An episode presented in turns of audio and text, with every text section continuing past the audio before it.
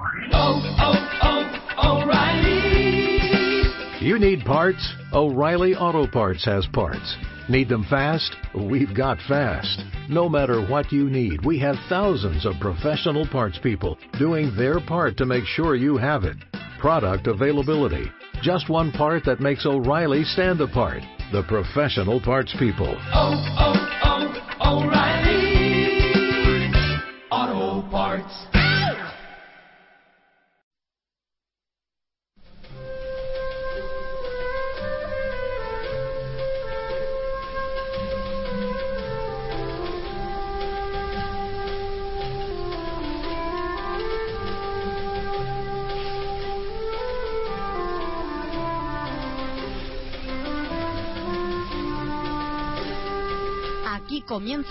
Libertad Constituyente.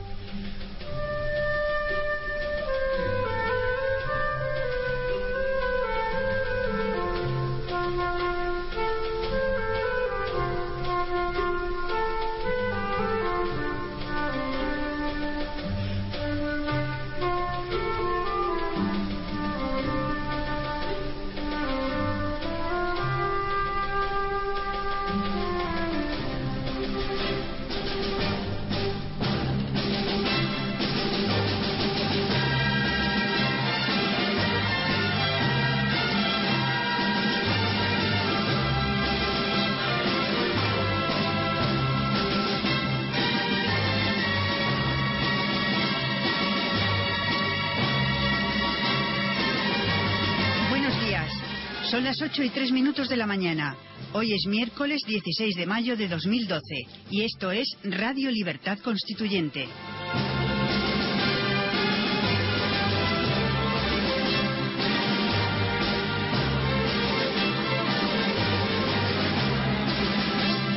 Un programa dedicado al análisis, al debate y a la instrucción política bajo los principios rectores de la lealtad, la verdad y la libertad.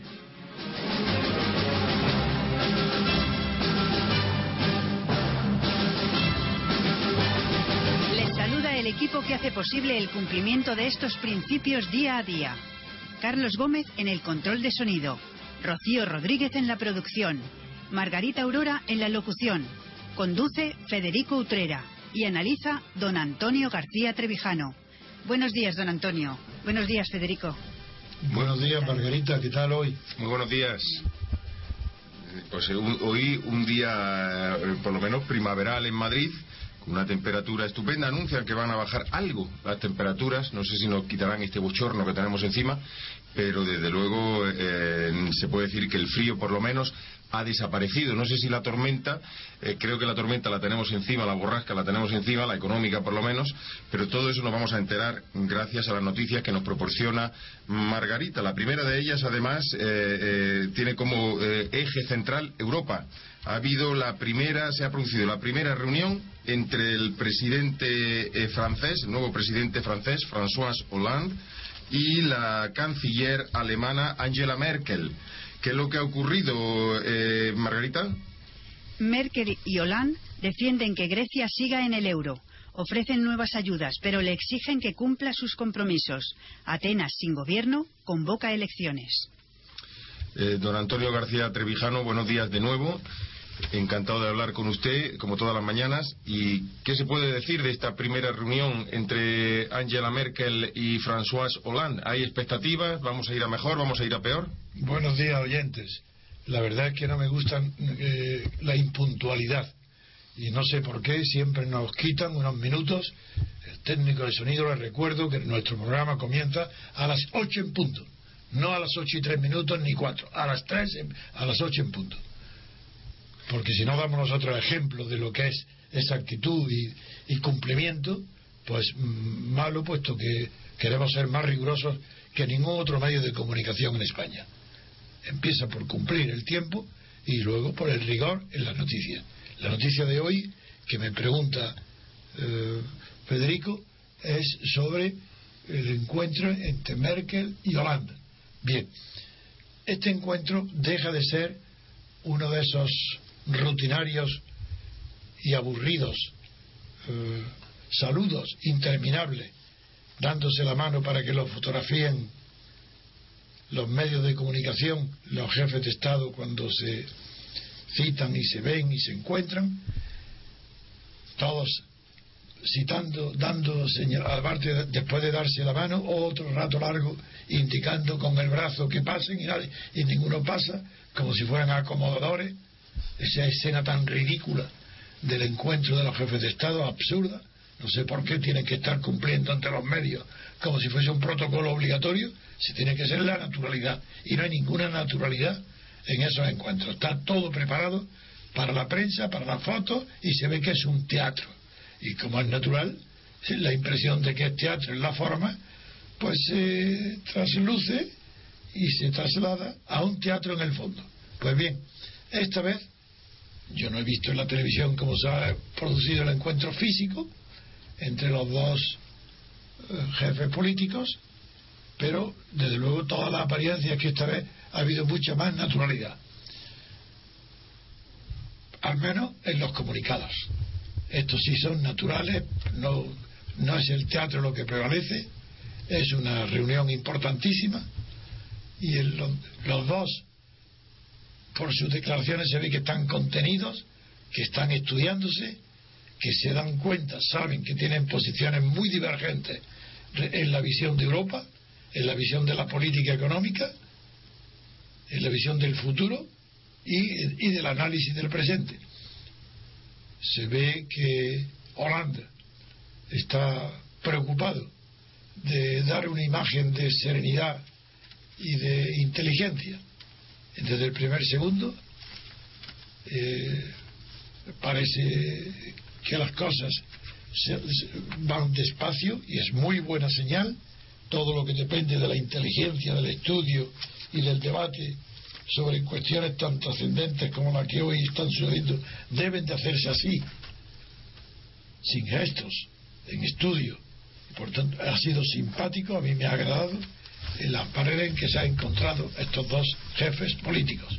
En cuanto a Hollande, está más consciente que Merkel, parece que hay más acusado en él, el afán de parecer desde el primer día un presidente de la República Francesa que está preocupado por la situación europea y que eh, quiere dar la imagen de tranquilidad a Europa, de que no va a haber precipitación, pero que los asuntos europeos van a ser enfocados de otra manera. Eh, ha resultado más eh, la postura de un futuro jefe, no digo la palabra líder, sabéis que la palabra líder requiere unas condiciones que no tiene Europa nadie, pero en fin, la primera impresión de Holanda ha sido buena y la de Merkel prudente, prudente porque no renuncia, eh, ningún gesto hace presagiar que pueda cambiar de, visión de política económica en Europa pero que hay una verdadera expectación entre ellos mismos por conocerse no como personas, sino con conocerse como estadistas. Y, uh, y, y Holanda ha dicho literalmente que él es consciente de que Europa está pendiente de su encuentro con Merkel y sobre todo de la concepción que Holanda aporte respecto a la política económica europea.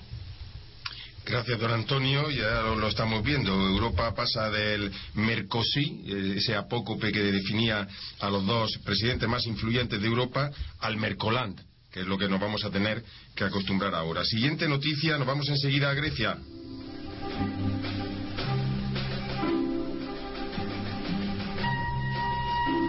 Estamos en Atenas y Margarita nos va a informar de qué ha ocurrido la última novedad en la preocupante situación de Grecia. El desgobierno griego arrastra a Europa a un mes de angustia. Merkel y Hollande defienden juntos que Grecia siga en el euro. Atenas se precipita en el abismo. Don Antonio, usted vaticinó por dos veces, además, eh, que no habría elecciones, que el PASOK no lograría, perdón, que no habría gobierno, que el PASOK no lograría eh, formar ejecutivo, que la nueva democracia conservadora tampoco lo conseguiría, que tampoco habría gobierno de notables, eso lo dijimos ayer, tampoco hay gobierno de notables. Yo ya no sé qué preguntarle porque lo que sí sabemos es que va a haber elecciones dentro de un mes en Grecia. Primero, valoración. Segundo, pronósticos. ¿Se atreve usted a pronosticar, don Antonio? Desde luego. mm, porque no soy periodista. El periodista, el consejo es que no haga pronósticos, porque el periodista tiene que describir la situación sin, sin aventurarse a decir cómo será el futuro. Pero el pensador político, el analista, ¿para qué hace análisis si no hay pronóstico? Mejor entonces que se calle. Un análisis tiene que conducir a un resultado, es como el médico. El médico tiene que pronosticar si hay una enfermedad, decir qué, qué consecuencia y qué medicina. Pues igual pasa el pensador, el analista político, tiene que osar, tiene que atreverse. primero a analizar, describir una situación. Luego decir cómo debe de enfrentarse. Y finalmente debe decir esa situación, si no se hacen los, los soluciones que él propone el pensador, tiene que pronosticar cuál será el desenlace, aunque se equivoque, no importa. Pero es verdad que vuelvo a decirlo, que mi, hábito es no equivocarme. Yo, y lo vuelvo a repetir porque analizo las situaciones no en la superficie, sino en las causas que producen la superficie, lo que hay detrás y debajo de la superficie. Y esa no es obligación del periodista, porque no tiene preparación un periodista para analizar la causa de los fenómenos políticos ni sociales. Tiene que bastante con que analice los fenómenos y ponga en relación unos con otros. Es una, tarea dificilísima. La del periodista mm, tiene que improvisarlo, tiene que hacerlo rápidamente, está contra reloj y ya es bastante que acierta enlazar la superficie, los fenómenos que se ven, que todo el mundo puede ver, pero que nadie que no esté dedicado a ello sabe enlazar unos con otros. Y esa es la función del, del buen periodista.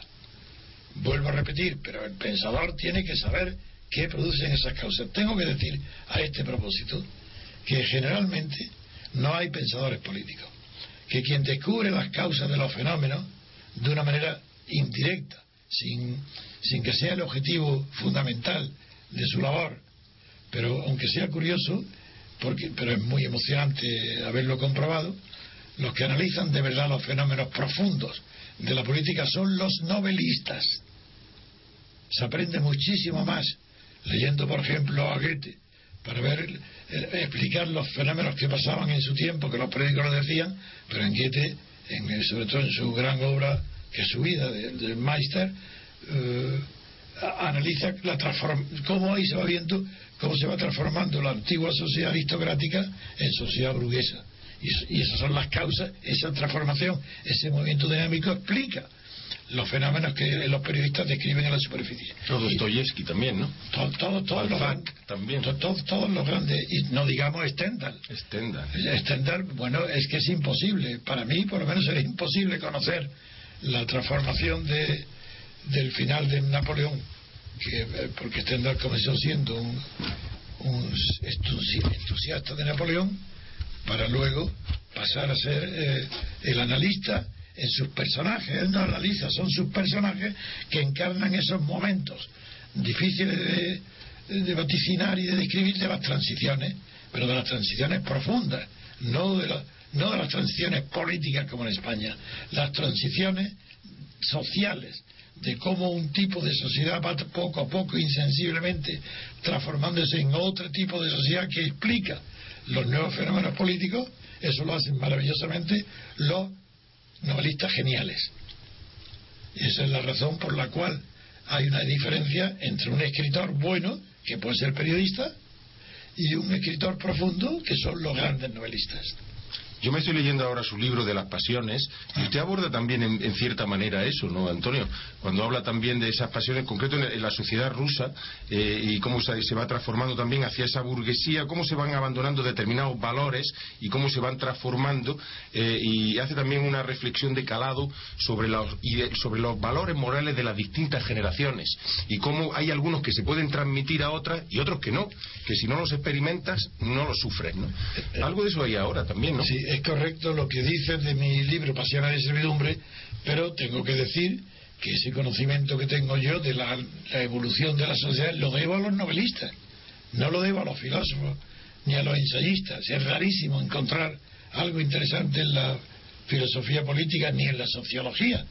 La sociología, hombre, si algunos, algunos sociólogos muy buenos, muy grandes, sobre todo los italianos, como Lorenzo Mosca, cuando describe lo que es la élite, la clase política, O Pareto, cuando describe la circulación de las élites.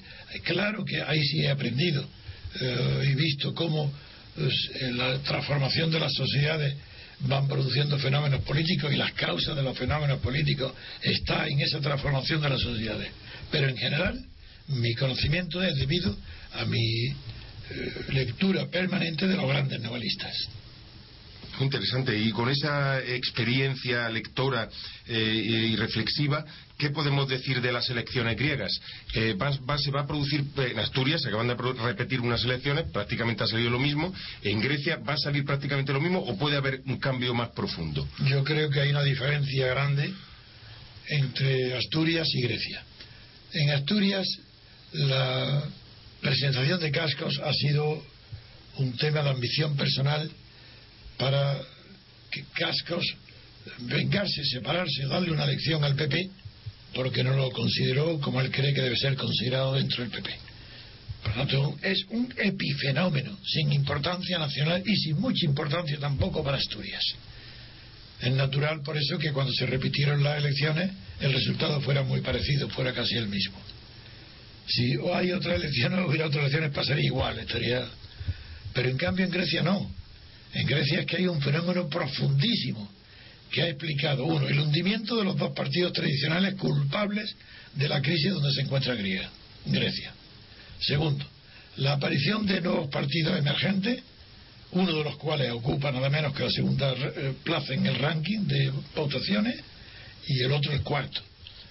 Esos dos nuevos partidos son los que han impedido que se forme ningún tipo de gobierno que todos los encargos hechos por el presidente hayan fracasado. Y eso lo sabía, se sabía de antemano quien haya analizado la situación griega, sabía que eso era seguro que pasaría así. Ahora han terminado todos los fracasos y yo sabía que, lo sabía porque lo estudio, porque sé las causas, que tanto un gobierno de tecnócratas como un gobierno de notables no tiene ningún sentido en una ciudad que está ardiendo materialmente. No solo que, de verdad hay incendios, sino que el, el alma griega está ardiendo. Ahí no tienen nada que hacer en esa situación, ningún gobierno de tecnócratas ni de notables. Y dije ayer que además no hay notables, que donde hay una partidocracia desaparecen los notables, ya no hay notables. Y en Grecia no lo hay. Ni escritores conocidos, ni artistas, y además, ¿qué va a hacer esos notables son notables por su destacamento, su elevación sobre la media o sobre la mediocridad en un sector que no es precisamente la política. Por ejemplo, el arte. ¿Qué, qué, puede, qué puede ganar un país si ante una crisis como la griega se llama a los artistas? ¿Pero qué, qué van a aportar los artistas? Si son, normalmente el artista es un hombre intuitivo, eh, apasionado, no digo que violento, pero rápido de concepción y de intuiciones. Es decir, lo que no, lo que no necesita la política son artistas. Eh, ya vimos, por ejemplo, en España el fracaso de Jorge Semprún. Era un artista, un escritor, ¿y qué?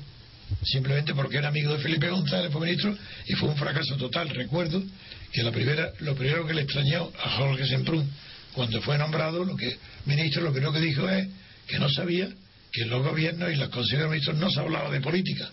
Y es verdad, porque de política se habla en la oposición. Pero en los gobiernos, ¿cómo van a hablar de política si no hay política? Son aunque no sean tecnócratas porque no dominan la técnica, actúan como tecnócratas, no se habla más que medidas concretas.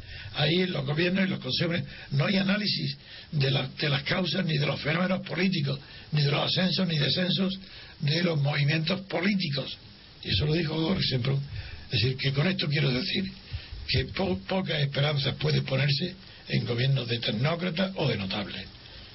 De notables digo porque no los hay. Y de tecnócratas porque pueden ser que sean tecnócratas porque pueden gobernar mediante la técnica en los sectores donde ellos dominan.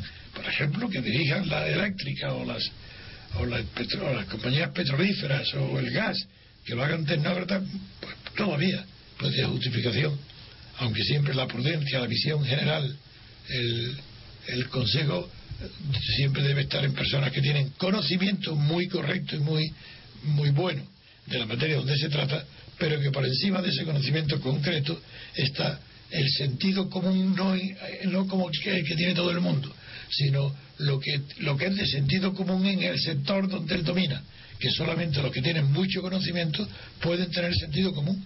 Sin, sin conocimiento no hay sentido común. Además, el sentido común, lo digo por la política, tiene el defecto de que no sirve como regla general, puesto que cada persona cree que tiene el sentido común, que el suyo es el único sentido común.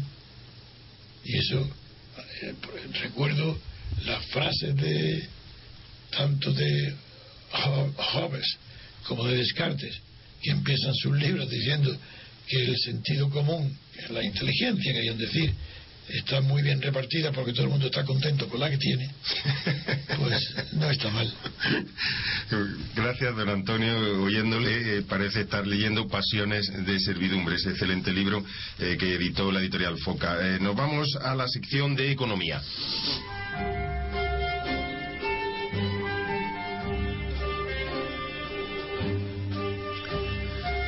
Tenemos que preocuparnos de la economía, cómo no, en un país que está al borde de la zozobra, que es Grecia, otro que vamos camino de ella si el cielo no lo remedia o los propios españoles no lo remediamos, que estamos hablando del nuestro, y vamos a ver qué noticias, eh, con qué noticias nos despertamos hoy en materia económica, Margarita.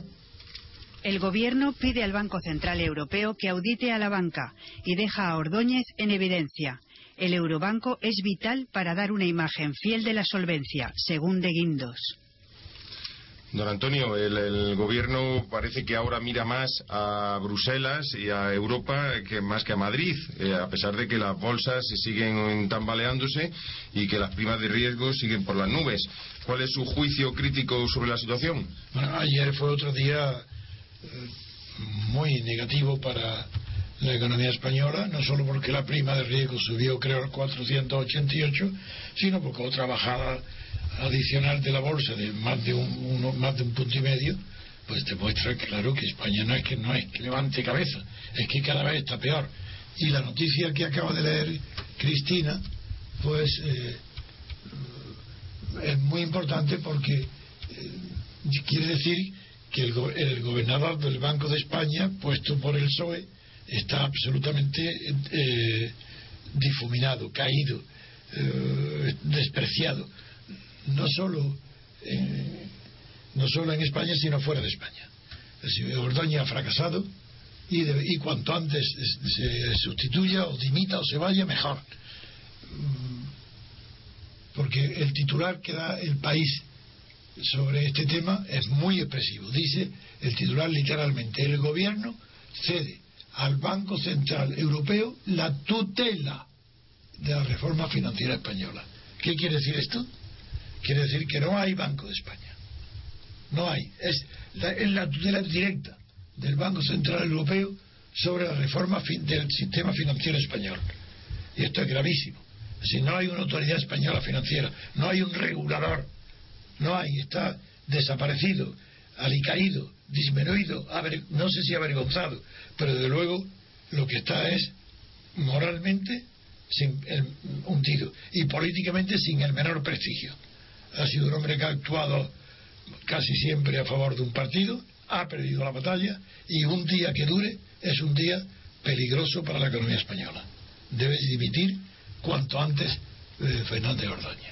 Lo que es absurdo, don Antonio, que en un país que estamos al borde del colapso, eh, que estemos con un gobernador del Banco de España en funciones. O sea, si hay algún puesto ahora mismo en el gobierno, en, las instituciones españolas, que no debe fallar, que debe de estar alerta las 24 horas por la gravedad que tiene esta situación, es el, es el económico. O sea, el, banco, el, presidente del banco, igual que el ministro de Economía, el presidente del Banco de España, no puede estar en funciones. Como dice usted, o tiene que ser cesado o, o tiene que dimitir por vergüenza torera, o, quiero decir, o, bien tiene que estar todos los días, todas las horas, todo, todas las semanas, permanentemente en la primera línea tranquilizando. Esto yo, mm, ¿tiene alguna explicación esta situación de provisionalidad en un momento tan excepcional como este? Sí, que no tiene poder, que no tiene absolutamente ningún poder. Entre la, dirección de la banca privada española, de los grandes bancos, el gobierno español, y Bruselas y el, y el BCE y el Banco Central Europeo han prescindido del Banco de España. Es que han prescindido de hecho, no tienen nada que hacer. Entonces ahora, el hecho mismo, y para la banca, es decir, el Banco de España eh, no tiene prestigio ninguno, ni nadie cuenta con él mientras esté Fernández Ordóñez ahí. Y tardará algún tiempo en que incluso con un nombramiento diferente pueda llegar a tener, eh, se le oiga. Pues se le va a oír por el poder que tenga en el boletín o en las órdenes concretas de la banca.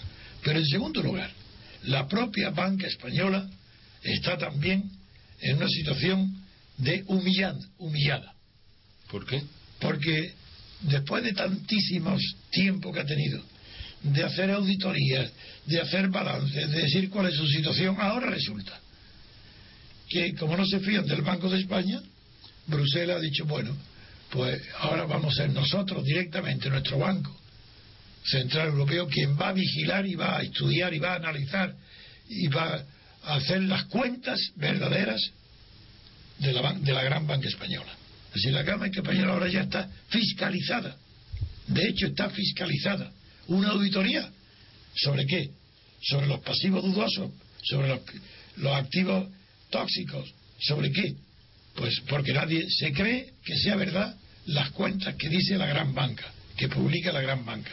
Creen que hay muchísimos eh, datos ocultos, desde luego negativos, y eh, la situación es vergonzosa para la gran banca, que nadie se fía de ella, y entonces y la, la tutela del Banco Central Europeo es una humillación para España pero está bien, es mejor que haya humillación y cuentas claras que no independencia y cuentas oscuras.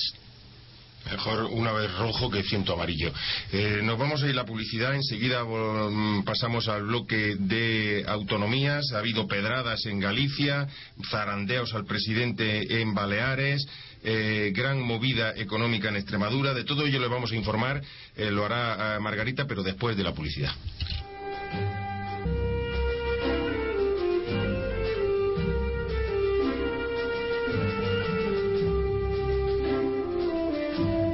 Escuchando Libertad Constituyente.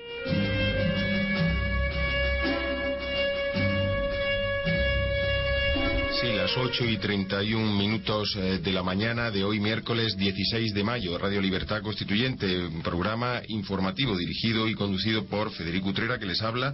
Las noticias las proporciona Margarita Aurora y el comentario siempre lúcido, siempre atento, de eh, don Antonio García Trevijano. La siguiente noticia, como decíamos, está en las autonomías. Vamos a dar un repaso por España y empezando por Andalucía y Cataluña. ¿Qué es lo que está ocurriendo allí, Margarita?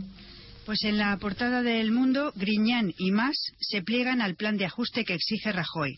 La Junta Andaluza baja el sueldo a los empleados públicos y sube el IRPF. La Generalitat aplicará los recortes en sanidad y educación que criticó.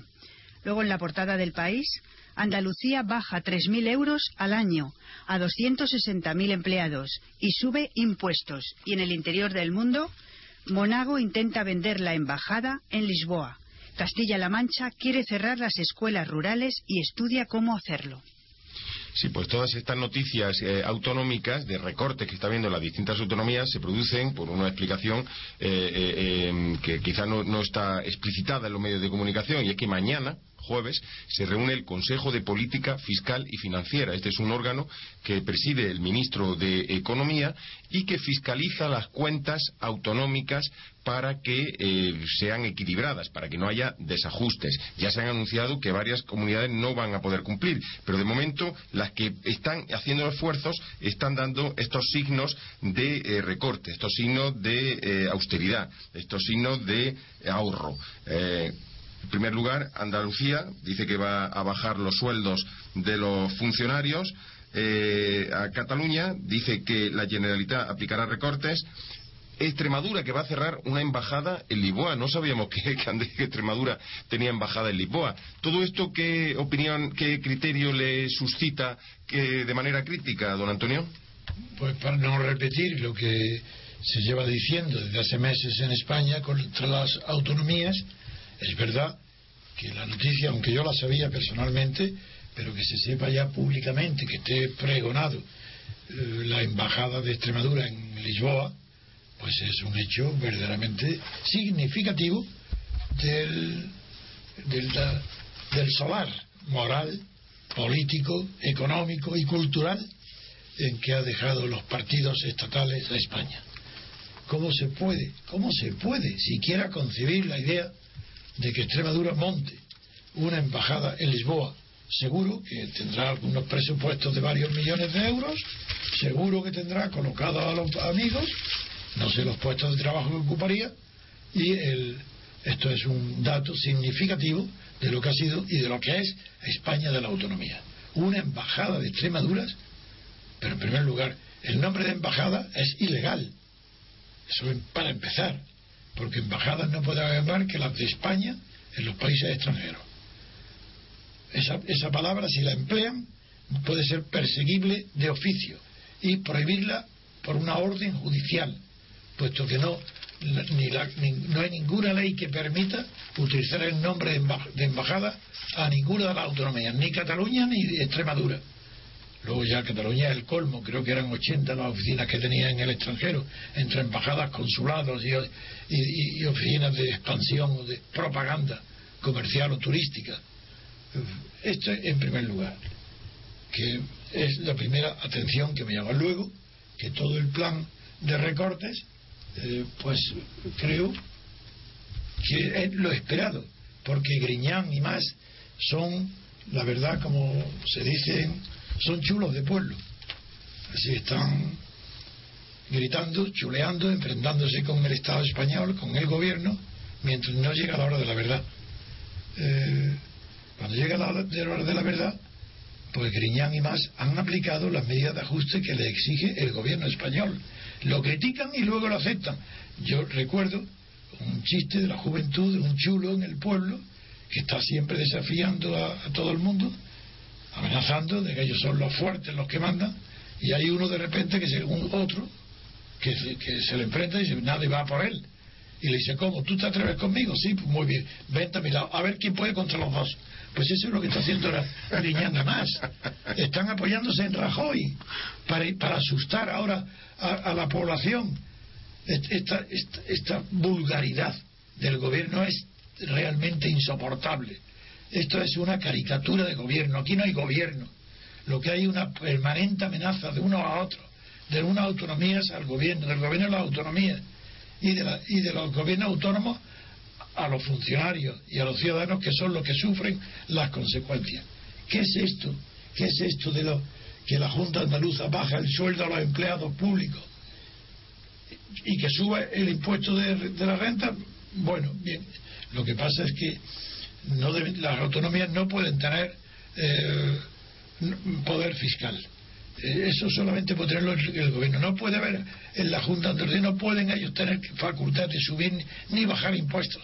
Eso es lo que ha producido el, desconcierto, la desunión, el, el caos de la administración autonómica, que debe suprimirse cuanto antes como condición sine qua non para empezar a superar la crisis económica. Mientras esté la autonomía en vigor no habrá superación, porque no hay solución con la autonomía. Es imposible. Este radio, este análisis está dedicado a esto, a decirle con claridad a los españoles cuáles son las soluciones parciales, poco a poco, porque de golpe nadie se atreve a tomar el, timón, pero sí las soluciones. Y una de las principales es que las autonomías no pueden tener poderes fiscales ninguno pues muchas gracias, don Antonio. Datos sobre esa embajada de Extremadura en Lisboa. Es la segunda que tiene. Eh, la, otra la tiene en Bruselas. Es un palacete de tres plantas. Fue inaugurado en junio de 2009, cuando el gobierno lo presidía el socialista Fernández Vara, que lo compró por dos millones de euros. Además, en, eh, en ese inmueble, aunque tiene capacidad para 40 personas, trabajan ocho funcionarios y, por supuesto, el presidente de la Junta de Extremadura tiene un despacho que muy pocas veces ha usado. Eh, seguimos con las autonomías. ¿Y, cuántas personas trabajan en eso que, hay ahí, sabes? Pues hay una capacidad para 40, pero solo van 8 y la actividad es prácticamente inexistente. O sea, que, que cuando don Antonio habla y clama por la regulación eh, con sentido común de las autonomías, cuando no la supresión de un plumazo, eh, me parece que algunos datos avalan esta, eh, esta, hipótesis o este planteamiento. Nos vamos a ir a la siguiente noticia de manera rápida.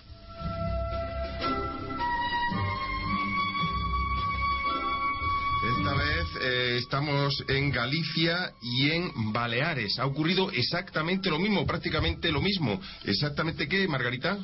Feijó y Bauzá agredidos por manifestantes antirrecortes. El presidente gallego Alberto Núñez Feijó fue increpado y zarandeado ayer por un grupo de manifestantes en Orense. En Manacor, la comitiva del presidente Balear también fue atacada a pedradas y uno de sus escoltas resultó herido.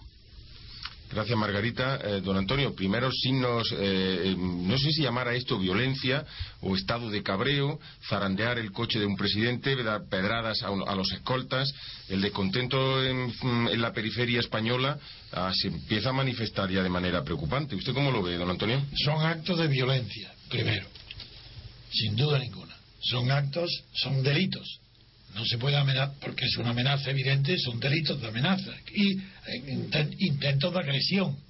Eso no se puede tolerar.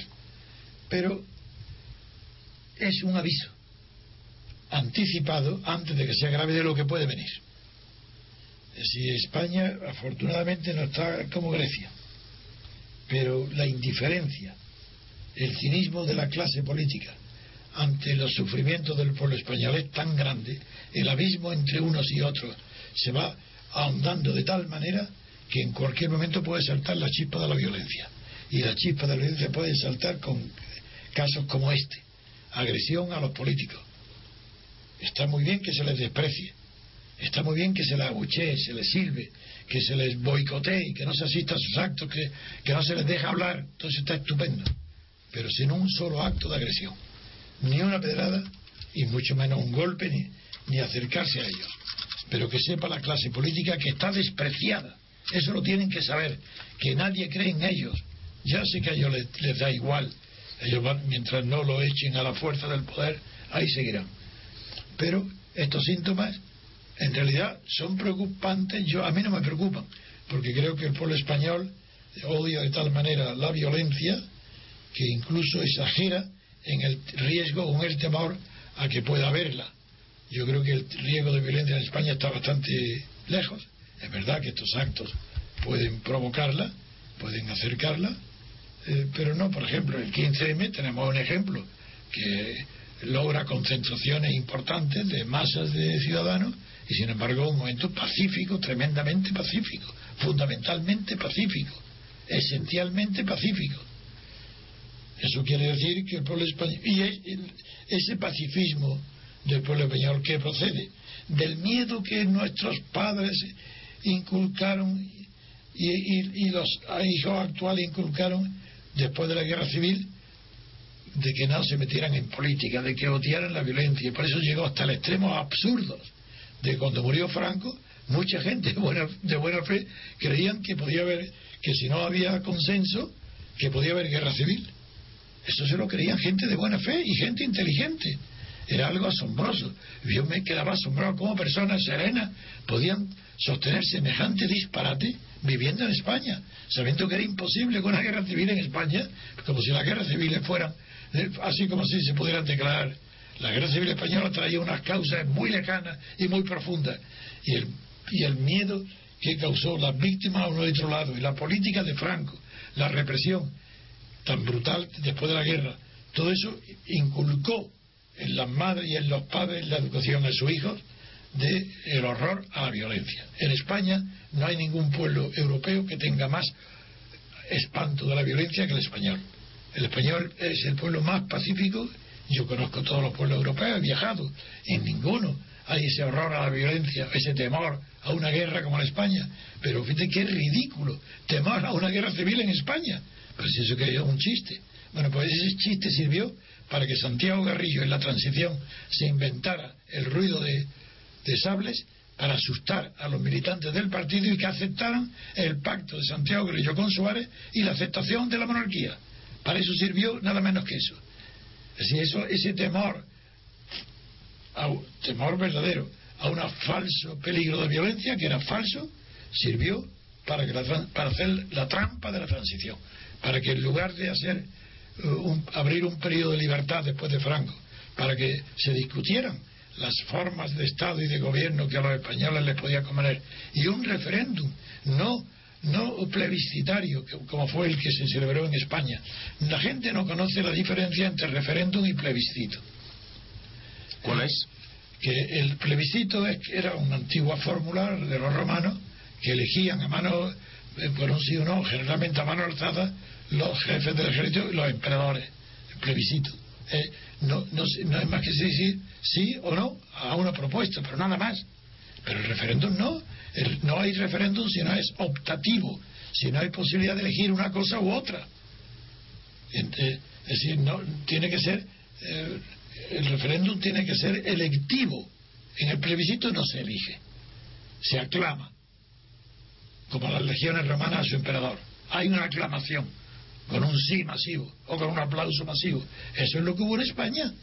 No se pudo elegir entre monarquía o república, por ejemplo, ni entre gobierno central o gobierno eh, eh, autonómico, tampoco se hizo después a la marcha, ni entre sistema presidencialista y sistema parlamentario, si que no se pudo elegir nada.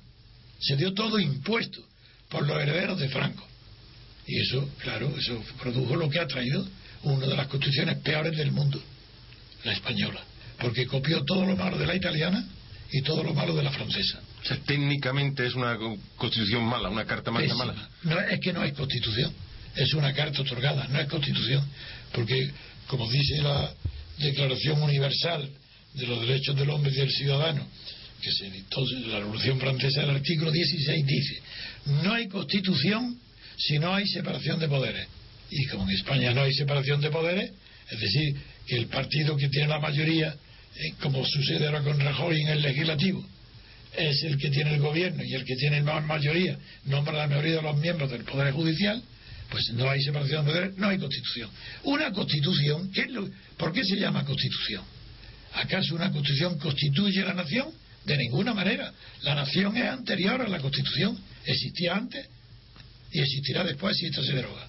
Ah, ¿Qué es lo que constituye el Estado? De ninguna manera. Pues si el Estado existía antes, entonces, ¿por qué se llama Constitución? ¿Qué es lo que constituye? Bueno, pues exactamente lo que constituye es un nuevo esquema de los poderes del Estado, de los tres. ¿Y cuál es el esquema? Separación. Lo, que, lo nuevo que hace una eh, constitución es separar los poderes que antes estaban unidos. Franco tenía los tres poderes unidos, una constitución post-franquista tenía que haber separado esos poderes. ¿Y qué ha hecho? Es copiar la fórmula de Franco. Unidad de poder y pluralidad de funciones. Hay tres funciones, pero un solo poder. ¿Quién tiene ese poder? El partido estatal que ha ganado la mayoría absoluta. Esa es la realidad española. Y esa es la quiebra española. Eh, pasamos a la siguiente noticia.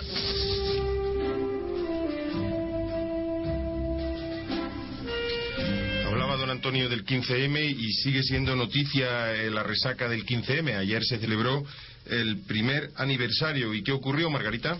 El 15M no consigue llenar sol el día de su primer aniversario. El 15M escenificó ayer, un año después de su aparición como un elefante en la cacharrería política, su propuesta como vehículo del cabreo ciudadano. Pero no llenó sol en su primer aniversario. Lo que comenzó en 2011 como una muestra espontánea del malestar culminó en 2012 como un remake con aire lánguido. Era el último día del calendario de protestas y aunque algo cansados tras cuatro jornadas de cánticos, maratonianas asambleas y juegos al gato y el ratón con la policía, los indignados completaron su programa reivindicativo en sol con espíritu festivo. Gracias, Margarita, por esta crónica de urgencia. ¿Y cuál es la resaca del 15M, eh, don Antonio, a su juicio? ¿Qué, eh, ¿Vamos a más? ¿Va un momento que va más o a menos? El momento va a menos.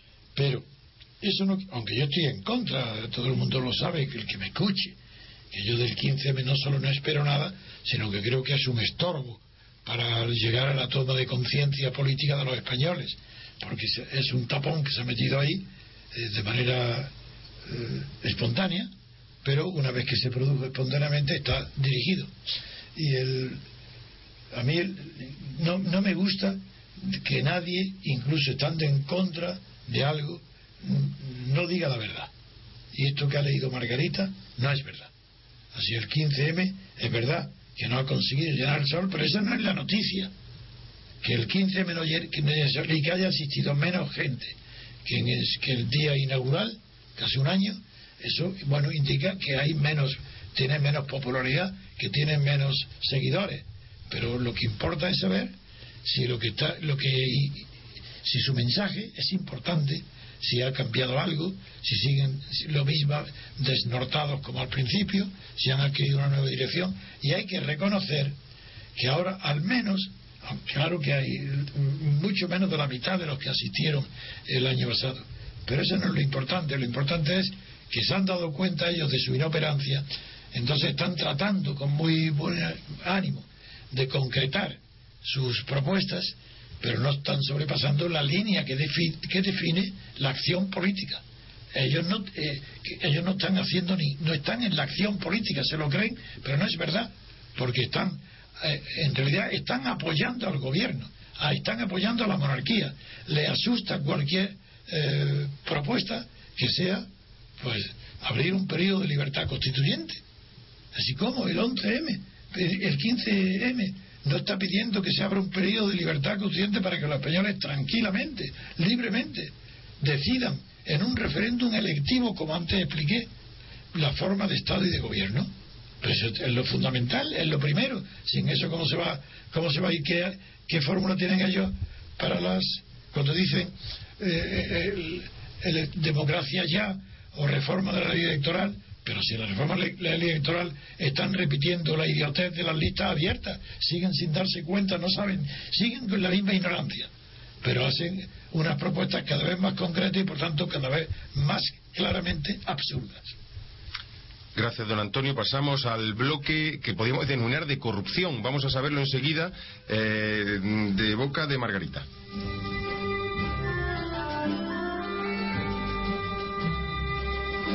Sí, porque a la sección de nacional, a la sección de internacional, a la sección de economía, si hablamos de España, vamos a tener que hablar de la sección de corrupción. Tres casos de corrupción que siguen, tienen su continuidad, algunos nuevos, algunos eh, se desarrollan. Eh, exactamente, el primero ha, tenido lugar en Málaga, ¿no es así, Margarita? El juez envía a prisión al exalcalde de Izquierda Unida de Casares. El exalcalde de Casares de Málaga Juan Sánchez, de Izquierda Unida, ingresó en la madrugada de ayer en la prisión provincial de Alaurín de la Torre, después de que el juez que instruye el caso Majestic le imputara los delitos de prevaricación urbanística, cohecho y blanqueo de capitales.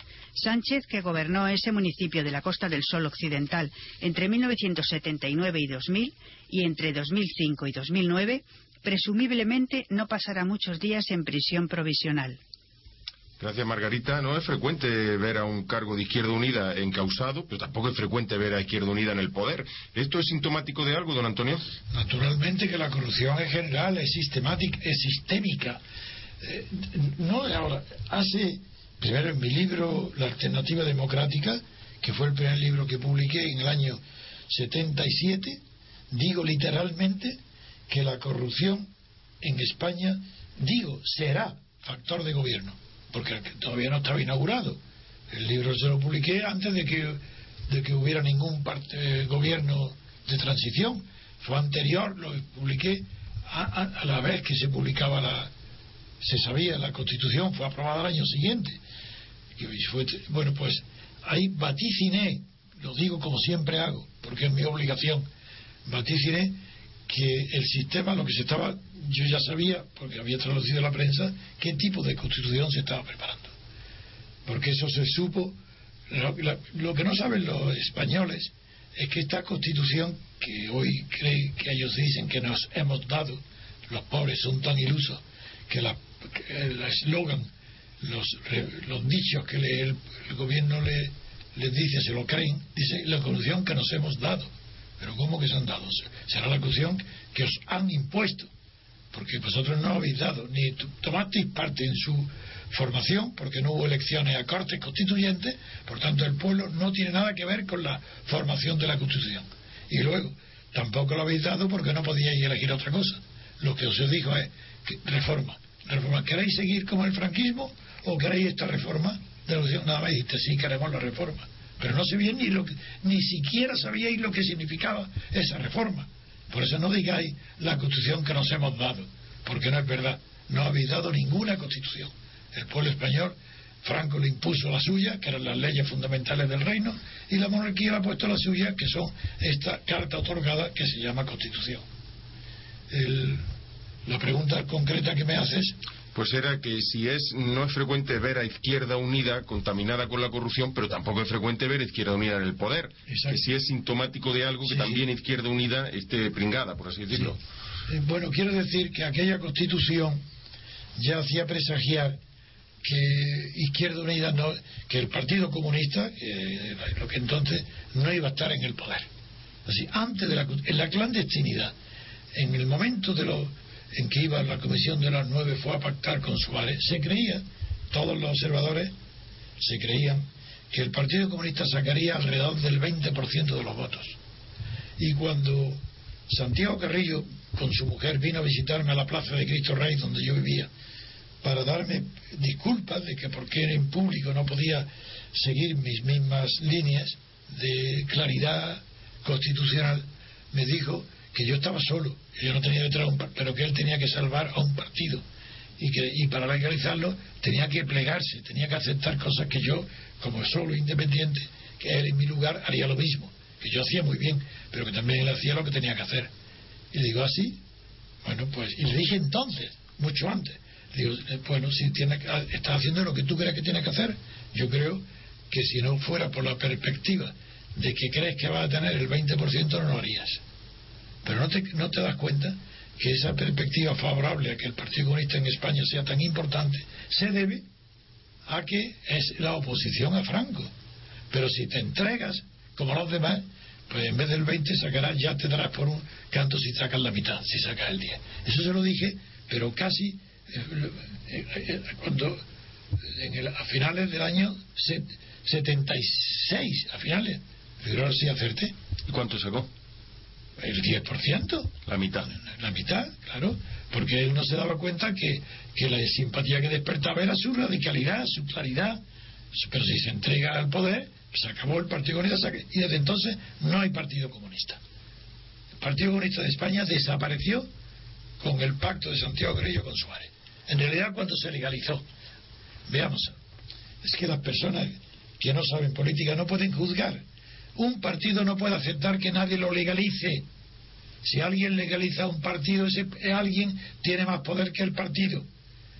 La legalización de los partidos en un sistema, eh, como yo proponía, de libertad constituyente, los partidos están todos legalizados, basta que cumplan los requisitos que la Constitución dice. Pero no tiene que haber una autoridad administrativa que diga yo te legalizo, como Suárez hizo con Castillo, con Carrillo. Desde ese momento, el legalizado ocupa una situación de inferioridad ante el legalizante. Y entonces eh, el, pueblo no es tonto, se lo adivina, que en gestos todo, y el pueblo votó al Partido Comunista una minoría pero porque el jefe era Suárez si Suárez era el jefe de Santiago Guerrillo ¿por qué iban a votar a Santiago Guerrillo? votaron a Suárez esa es, esa es la realidad porque no conocen que nadie puede legalizar porque eso es la ley la constitución la que al permitir la libertad de formación de partidos hay una ley que dice las condiciones y nada más los partidos se registran, aceptan y hacen, pero no hay nadie que, que le dé la autoridad como pasó con Suárez y el Partido Comunista. Eso es falso y esa es la, fue la causa del derrumbamiento para siempre del Partido Comunista, que ha tenido que tomar otro nombre, Izquierda Unida, porque ya no va a ninguna parte como ahora, como la Izquierda Unida tampoco. No tiene nada que hacer en el futuro. Así que, ¿qué sentido tiene militar en un partido, en una Izquierda Unida, en un partido que sitúa en las calendas griegas ni siquiera el cumplimiento de su finalidad. Pero ¿de qué sirve que esté un, si llevan si llevan casi 100 años en Europa los partidos comunistas este, participando en el poder, diciendo que hay que lograr con el poder y a cambio de qué? Será a cambio de un sueldo, azul como están aquí en España, que tiene, es un partido comunista también, un partido estatal. Qué vergüenza. Un partido comunista financiado por el Estado. Eso es. Y, y, defendiendo qué intereses. Ya no puede defender los intereses de la clase obrera. Pero ¿cómo? Si está pagado por el Estado. Esta vergüenza es lo que no ven los españoles, que todo es falso y que mientras no se llegue a, un punto de autenticidad es imposible que nadie sea auténtico, ni partidos ni personas. Por eso no hay temor alguno a declarar con solemnidad que todo lo que es político en España es rotundamente falso. Gracias, don Antonio. Nos vamos a ir a la última noticia del Poder Judicial.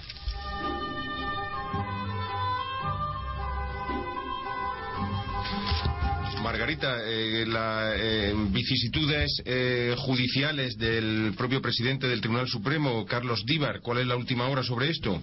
El Consejo General del Poder Judicial acumula 100 folios de gastos de Díbar en Marbella. Muchos vocales creen que debe dimitir, pero esperan a lo que haga el fiscal. Izquierda Unida exige a Díbar que explique en el Congreso sus viajes a Puerto Banús. Don Antonio, 100 folios de gastos en Marbella y en Puerto Banús son muchos gastos. Muchos folios. sí, muchos folios. Porque en un folio se puede decir todo. Eh, el problema es que ahora se están empezando a difundir las noticias sobre que los motivos de Bermúdez son personales. Parece que hay una venganza por el asunto de Garzón. esto es lo que hay, las últimas noticias que hay sobre esto y que por eso que están los fiscales pendientes de examen, porque no se atreven a, tomar una decisión y por eso están demoras, cuando es verdad que Díaz tenía que haber dimitido hace mucho tiempo, haberse ido ya, por propia dignidad. No puede un cargo como ese estar sujeto a la opinión pública que se ha gastado o no ha gastado con escoltas y con acompañantes femeninos o masculinos. Pues gracias, don Antonio, eh, por su clarividencia, por su agudeza y por su perspectiva histórica. Hoy nos hemos enterado también de muchas cosas que ocurrieron en la transición y que gracias a, esta lucidez, a esta perspectiva, podemos eh, conocerlas. Eh, gracias también, Margarita Aurora, por sus noticias en este informativo de Radio Libertad Constituyente. Gracias, Carlos Gómez, por hacer posible esta conexión entre el estudio de Radio Libertad Constituyente en el Paseo de la Castellana, en Madrid, y en Somosaguas, en la Comunidad de Madrid y gracias a todos los oyentes de eh, esta emisora por su interés y por su paciencia en eh, escuchar este programa. Como saben todos, podrá después leerse en el periódico eh, digital Diario República RC eh, R de Diario RC. Diario RC, R de República, C de Constitucional. Lo tienen ustedes en Internet gratis, eh, totalmente accesible eh, y con todas las, todos los comentarios, todas las noticias y todos los criterios para enjuiciar la situación política y económica de España y del mundo. Les habló Federico Utrera.